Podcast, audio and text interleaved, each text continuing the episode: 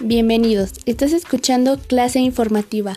Yo soy Janet Arias y en esta cápsula les hablaré acerca de una de las situaciones que nos atormenta a todos como mexicanos. La pandemia y sus consecuencias sociales, económicas y principalmente educativas.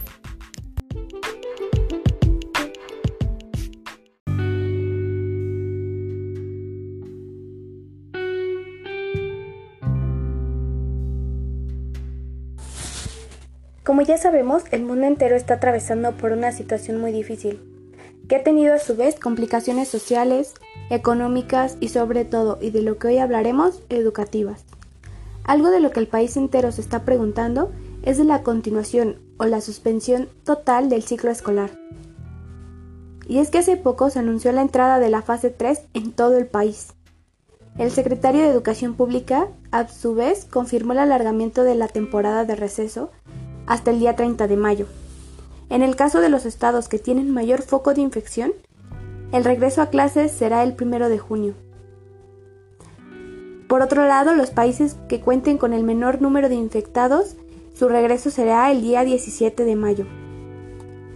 Para que todos los estudiantes que regresan a clases después de Semana Santa no perdiesen el ciclo escolar, el gobierno implementó un plan educativo que se transmite a través de televisión todos los días para los niveles básicos. Programas esenciales del plan educativo. En el caso del nivel medio superior, algunos maestros han optado por otras alternativas, como la creación de grupos, plataformas de educación, páginas web, videos educativos, etc.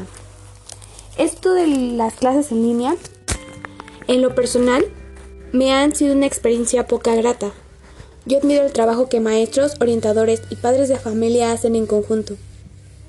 Sin embargo, existen personas que han perdido el acceso a Internet o que no tienen los medios suficientes para entregar las tareas a tiempo, por lo que no se enteran o no envían sus actividades. Por otro lado, puedo decir que personalmente no me gusta aprender por este medio, ya que surgen dudas y no es lo mismo que en las clases presenciales. En estos casos, el mexicano siempre ha sobresalido por ser solidario, apoyando en lo que se pueda.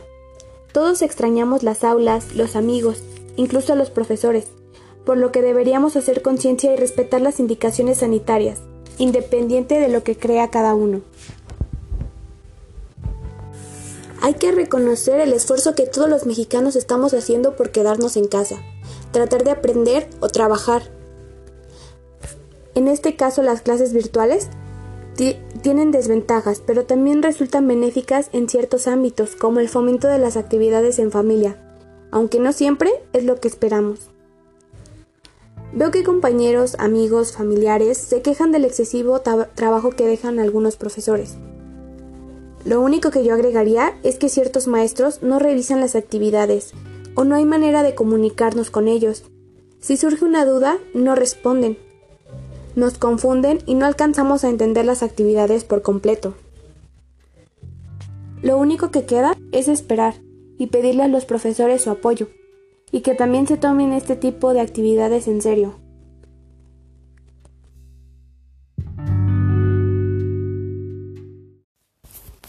Queda claro que por los motivos que di a conocer anteriormente yo prefiero las clases presenciales. Bueno, esto ha sido todo por el día de hoy. Me despido enviándoles un cordial saludo. Y recuerden, quédense en casa.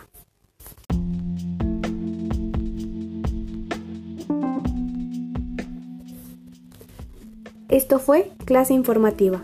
Hasta la próxima.